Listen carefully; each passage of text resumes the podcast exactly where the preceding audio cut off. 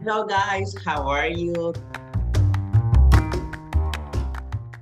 Thank you for enjoying with us. My name is Mario Campos.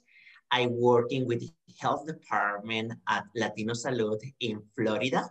I have about 12 years working in prevention and education area for the HIV. And this year, I have the amazing opportunity to enjoy this great experience in my life with a lot of uh, leadership around this um, country.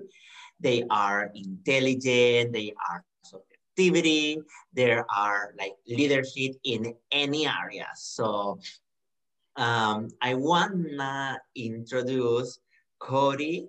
Um, I wanna say either this year I have the opportunity to be like ambassador with the CDC for the campaign Stop the HIV Together and I'm for a project in Youth Initiative. That is one of the program for that company. Hi, Cody, how are you? Hi, I'm doing good. Uh, my name is Cody. Um, I'm an NMAC, NMAC Youth Scholar with Mario this year. Um, I've been working in HIV research for a little over four years. Um, and I, uh, am going to introduce the video. Um, so this is the first of a couple different videos from the CDC ambassadors today. Um, and we're going to be talking about uh, the HIV vaccine um, and the, its sort of implications that that science and research could have um, on our community. Um, and uh, if you stick around, watch all the videos um, later tonight, uh, you'll have an opportunity to win a gift card. So keep up, stick around, it'll be a good time. Um, I also have the pleasure of introducing our special guest, uh, Dr. Stephaun Wallace. He is the Director of External Relations with the HIV Vaccine Trials Network um, and is a staff scientist at the Fred Hutch Center for AIDS Research. And he is also a clinical assistant professor in global health at the University of Washington. How are you doing today? I'm doing pretty amazing. How are you? Pretty good. Pretty good. good. Thank you. Thank you for enjoying with us. Yeah. Absolutely. Um, so uh, just to get started, um, can you explain a little bit more about your role with the Vaccine Trial Network? Sure. Um, I'm the Director of External Relations uh, for the HIV Vaccine Trials Network. And in that role, I spend a lot of time talking with people, talking to communities, drinking coffee, and engaging in powerful conversations about how one, science can move forward to address the needs of communities, and two, how communities can be more meaningfully centered in clinical research. Uh, can you share with us about your experience and why you really uh, like work in this area? Sure. Um, when I was a when I was a I would say a young person, that was quite some time ago uh, for me. But when I was a young person, I actually wanted to be an attorney. Um, so public health, global health uh, is a bit of a departure uh, from me in terms of my initial career path. Um, but what has kept me here and what brought me here was that there isn't enough being done to ensure that communities that are most impacted by HIV, as well as other health outcomes, are meaningfully centered in the research and that the medical establishment um, hasn't done a great job with building relationships with key communities to ensure that those relationships to ensure that that meaningful engagement can really happen. And i think that what we're seeing um, as, as part of that is a disconnect you know between people who are following the science versus those who aren't you know how misinformation and myths sort of proliferate our communities and our social media channels. Um, and there's also a relationship there with health literacy. So ultimately, I am uh, doing this work and I am still here because I'm committed to seeing um, an end to uh, negative health outcomes, uh, to seeing health equity realized, um, and of course, to see an HIV vaccine that has global application.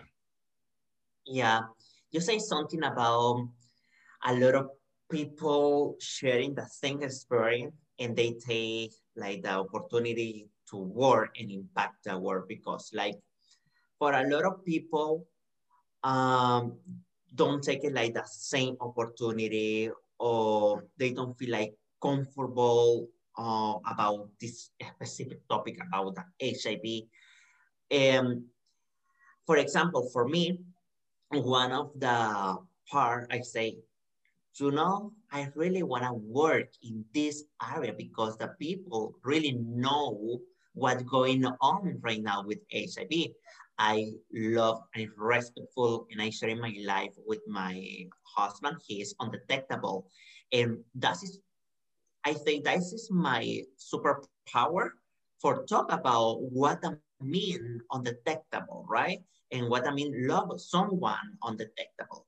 So thank you for working in that area.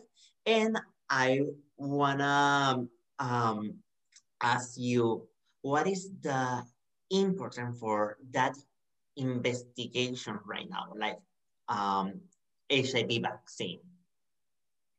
What's important, I think, to understand about HIV vaccines is that, um, particularly in the sort of the backdrop, right, of COVID-19 and how we've seen um, R&D move really quickly, that HIV and HIV research and HIV advocacy really help support the COVID-19 response. And so what we're hoping to also see is to see some of the work from the COVID-19 response sort of circle back and positively impact HIV, HIV science, and of course, HIV vaccine development. And we're already starting to see that. Uh, but in terms of HIV specifically and vaccines, um, I think it's really important that uh, we get the message out that HIV vaccines are a really critical um, need in our communities and though we are, we're seeing advances in HIV science and biomedical research all the time, uh, right? We have uh, two landmark clinical trials that move forward injectable PrEP. Um, so what we're seeing is, is that there's going to be more options for people, but what we also know, one, some people will prefer a vaccine and two, what we know from previous experiences with vaccines and other diseases is that vaccines actually have worked extremely well uh, to reduce the burden of diseases in communities. We've seen that with polio, we've seen that with smallpox, and we absolutely are hoping to see this uh, with an effective HIV vaccine as well. Awesome. Um, you mentioned that uh, some of the HIV vaccine research has influenced the COVID 19 vaccine. Um, can you explain a little bit about what the tie-ins might be and maybe about how the vaccine works in similar ways or how it might differ? Absolutely.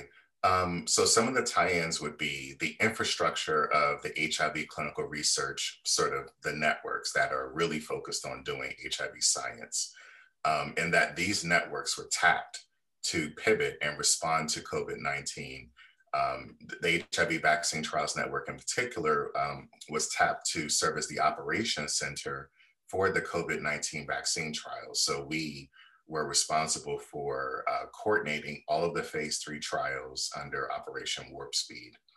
Uh, so what that means is, is that the clinical trials expertise, the community engagement expertise, the statistical and laboratory management um, expertise of our networks really went into moving this forward and to ensuring that the trials were done with uh, rigor, uh, high level of standard in terms of how they were operationalized and implemented, um, and that communities were actively engaged in the process as well. Um, this took a lot of coordination, um, an unprecedented level of coordination, actually. Um, uh, and it also, you know, was the result of uh, a significant amount of resources that came from taxpayer dollars, you know, to, to support all this as well. In terms of the vaccine products themselves, um, many of the products uh, that were tested and that are um, either in emergency use authorization now or will soon be, um, are using vaccine sort of designs that have been used in HIV vaccines as well including the J&J um, vaccine. There is uh, the Novavax uh, vaccine, as well as the AstraZeneca and uh, the new trial that just recently launched uh, by Sanofi.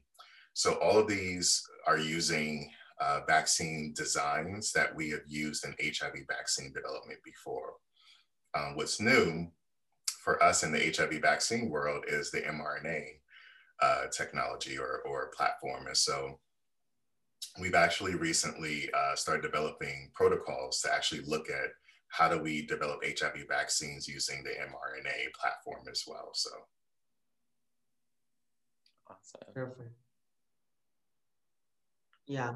Um, can you explain what the vaccine will be work in the body?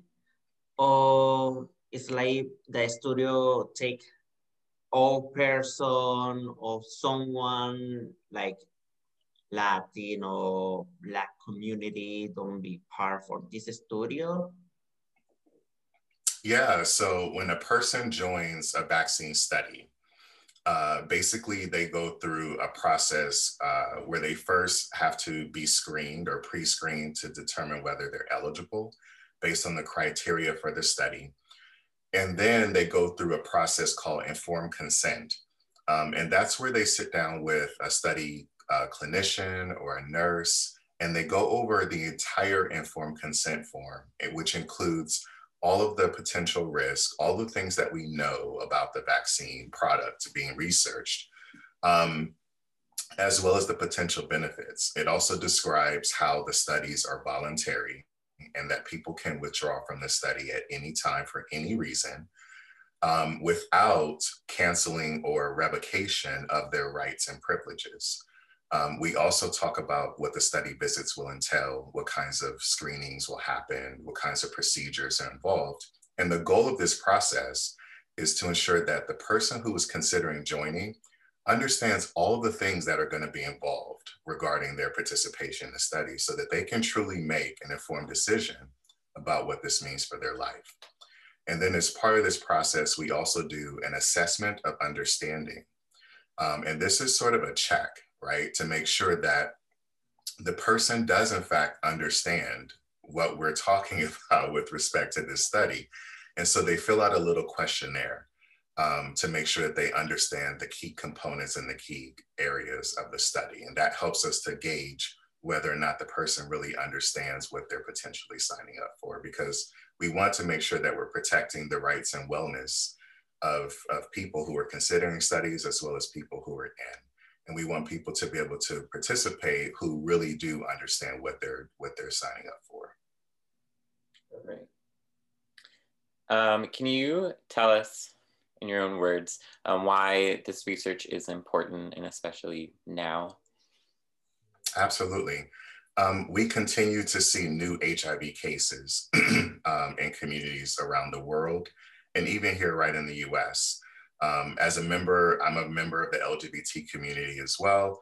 And so I, I see people in my community around the country. I see, you know, Black, Hispanic, Native, Asian, lots of different people who are impacted for lots of different reasons, right? Um, primarily among them is often because of stigma um, and because of the disconnect between um, the medical establishment and our communities. Like there's no connection there. The services there are, are not particularly in the South, right? Um, so it's really, really important that we do everything that we can to develop tools and interventions and resources that are going to help support people's lives and ensure that they can live long, healthy lives, whether they are HIV negative or they're living with HIV. Um, a lot of my work happens to be centered on HIV vaccines. Um, so that's so it's sort of more on the prevention side. Um, but I'm also really cognizant of the fact that that an HIV vaccine won't just benefit people who are negative; it will also benefit people who are living with HIV as well. Yeah, um, I really feel so happy. I don't know, like Cody, but I feel so great because right now the science help a lot, like for investigation, for medicine, and like when I read it, um, when I saw like Pose, a series on Netflix and Hulu and like a lot of channels, right? you can saw the history and the problem that people living with HIV take a long time ago, and right now the sign help a lot. And but couple of months ago, all people know what really going on, right? And what was the problem between take COVID vaccine and HIV vaccine? Like, if I take the COVID vaccine first, affecting something for the HIV vaccine, or it doesn't matter? Yeah, um, I'm glad that you brought up POSE. I'm a part of the House and Ball community as well. So I, I'm actually the chairman of the iconic House of Blahnik. So I've been a part of the ball community for two decades now. so yeah. uh, uh, I know lots of people who are working on Pose. I, I know lots of people who are working on the legendary show as well, and some of the other some of the other shows that are happening. Yeah, it's so it's so nice because you can feel like identifically with with like the actor and yeah. what's really going. Mm-hmm. Absolutely, I, I think to your to your point, I think part of part of the disconnect, um, and I think this is where HIV advocates can really play a part. I think is that there was a again there was a huge amount of resources poured into COVID nineteen and so the question that I think really needs to be asked is how are we going to prioritize HIV and HIV vaccines? And how are we going to ensure that there is sufficient funding to make this happen, to make this a reality? Um, billions of dollars have been poured into COVID 19 within one year. That's unprecedented. Um, so, uh, you know, if we had if there was this, that much attention and that much energy and that much resources uh, into HIV as well, I often wonder how much further along we would be. Mm-hmm. Yeah, and we we hear like every day in the news like the importance of the vaccine, um, like for COVID right now, um, but also there like there's a sizable amount of people out there who don't want to get it for whatever reason. Um, so uh, have you found this in your work? Are there any like opponents or like downsides to the vaccine research for HIV?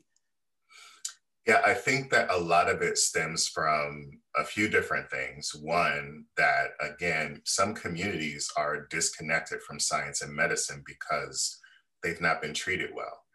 Many people sort of think about historical examples of this. Um, Tuskegee is often referenced Henrietta Lacks and other experiences where researchers did not do right by the community.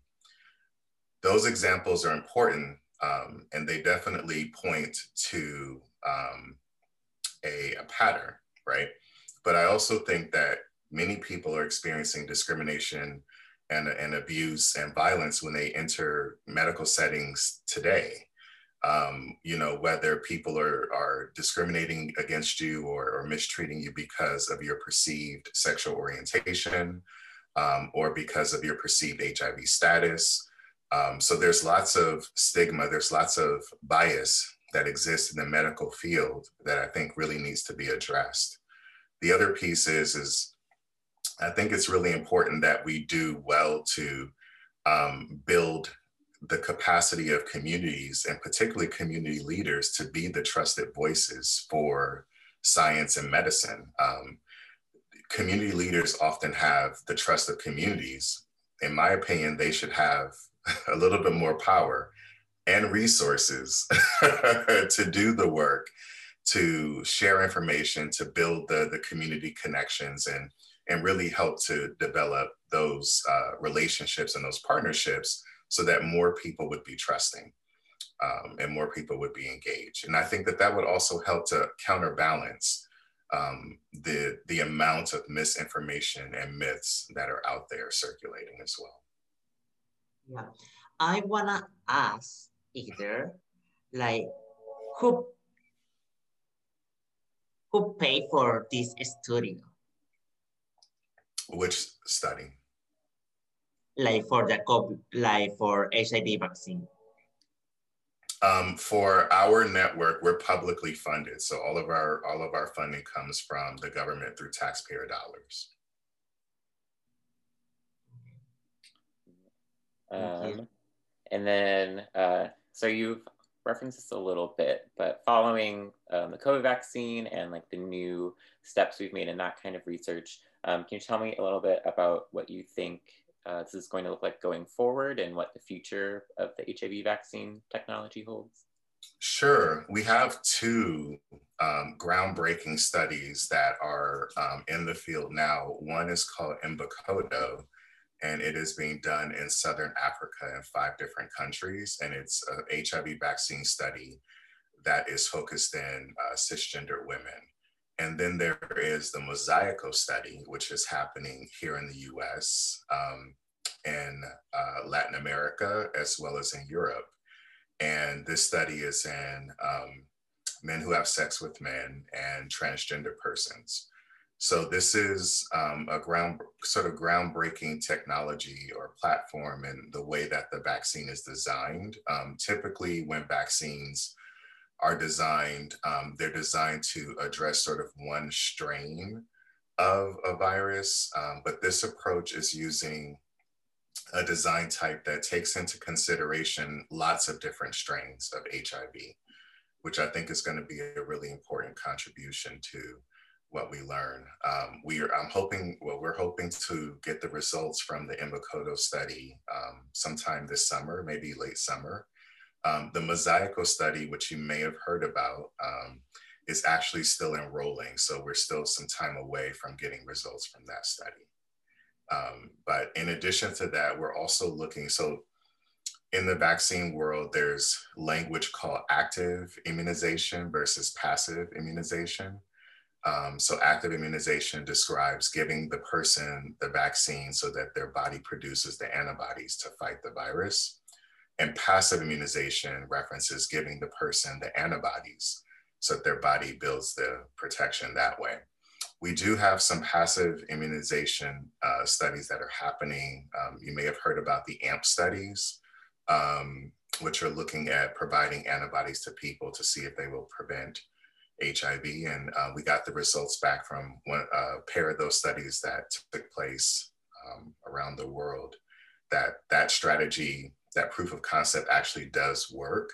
So um, we're going to move forward with continuing to look at um, antibodies as a potential strategy for one uh, potential product development, but also potential vaccine development. Because if we can, if we can give someone antibodies that completely blocks HIV infection, then we might be able to think about how we can reverse engineer that process and think about how we can create a vaccine that will get the body to do that.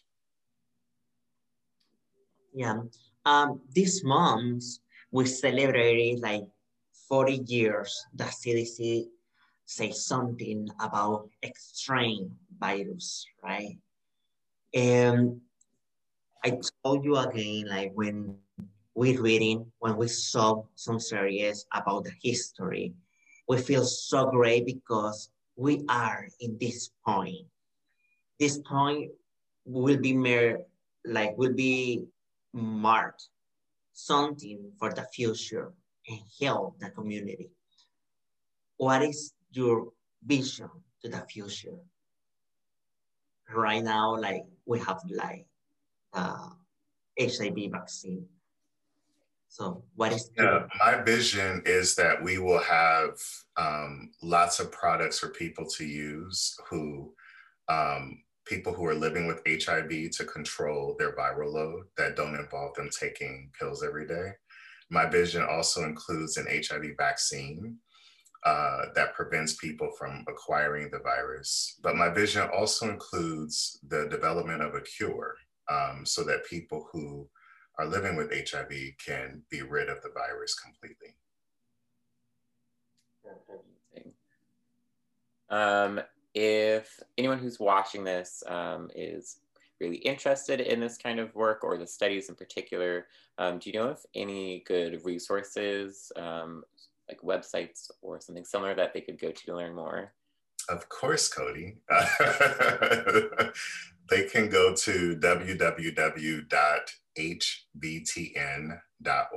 or HIV Vaccine Trials Network. If you just Google it, um, you'll get the web address and the website has links to the studies that I just mentioned, so you can see the information that I just described, um, and you can also check out some of the other studies and things that we're that we're doing. Awesome. Um, it, do you have any um, fun or important parting thoughts that you would like to share about HIV or the vaccine in particular um, with our audience? I do. I think it's as I mentioned before, I think it's really important that we do everything that we can to put HIV back into the focus of conversations uh, everywhere that we can across this country, from dinner tables to gyms to, to saunas and bathhouses to clubs, everywhere. So the more we can talk about it, the more we can engage people in conversations about it to help people understand that it's still here. We didn't, we haven't gotten rid of HIV yet um, and that this is still a virus that impacts everyone. It doesn't just impact any one particular person or one particular group, um, but it does impact certain groups disproportionately, uh, meaning that the burden of their impact is greater than their population size. So it's really important that we understand that we, we're all in this together and we all have to be ready to do, to roll up our sleeves and do this work. Yeah, excellent. Thank you so much, Cody. Yeah, that was uh, wonderful. Thank you for sharing your knowledge. I feel like I learned a lot um, and I'm excited about everything that's going on right now. Um, so yeah, thank you for joining us um, today. Yeah. No thank problem. you for enjoying with us and thank you for be part for this great project. Thank you for your help, for your experience. And I really know like this information will be help a lot of people like enjoyed that video.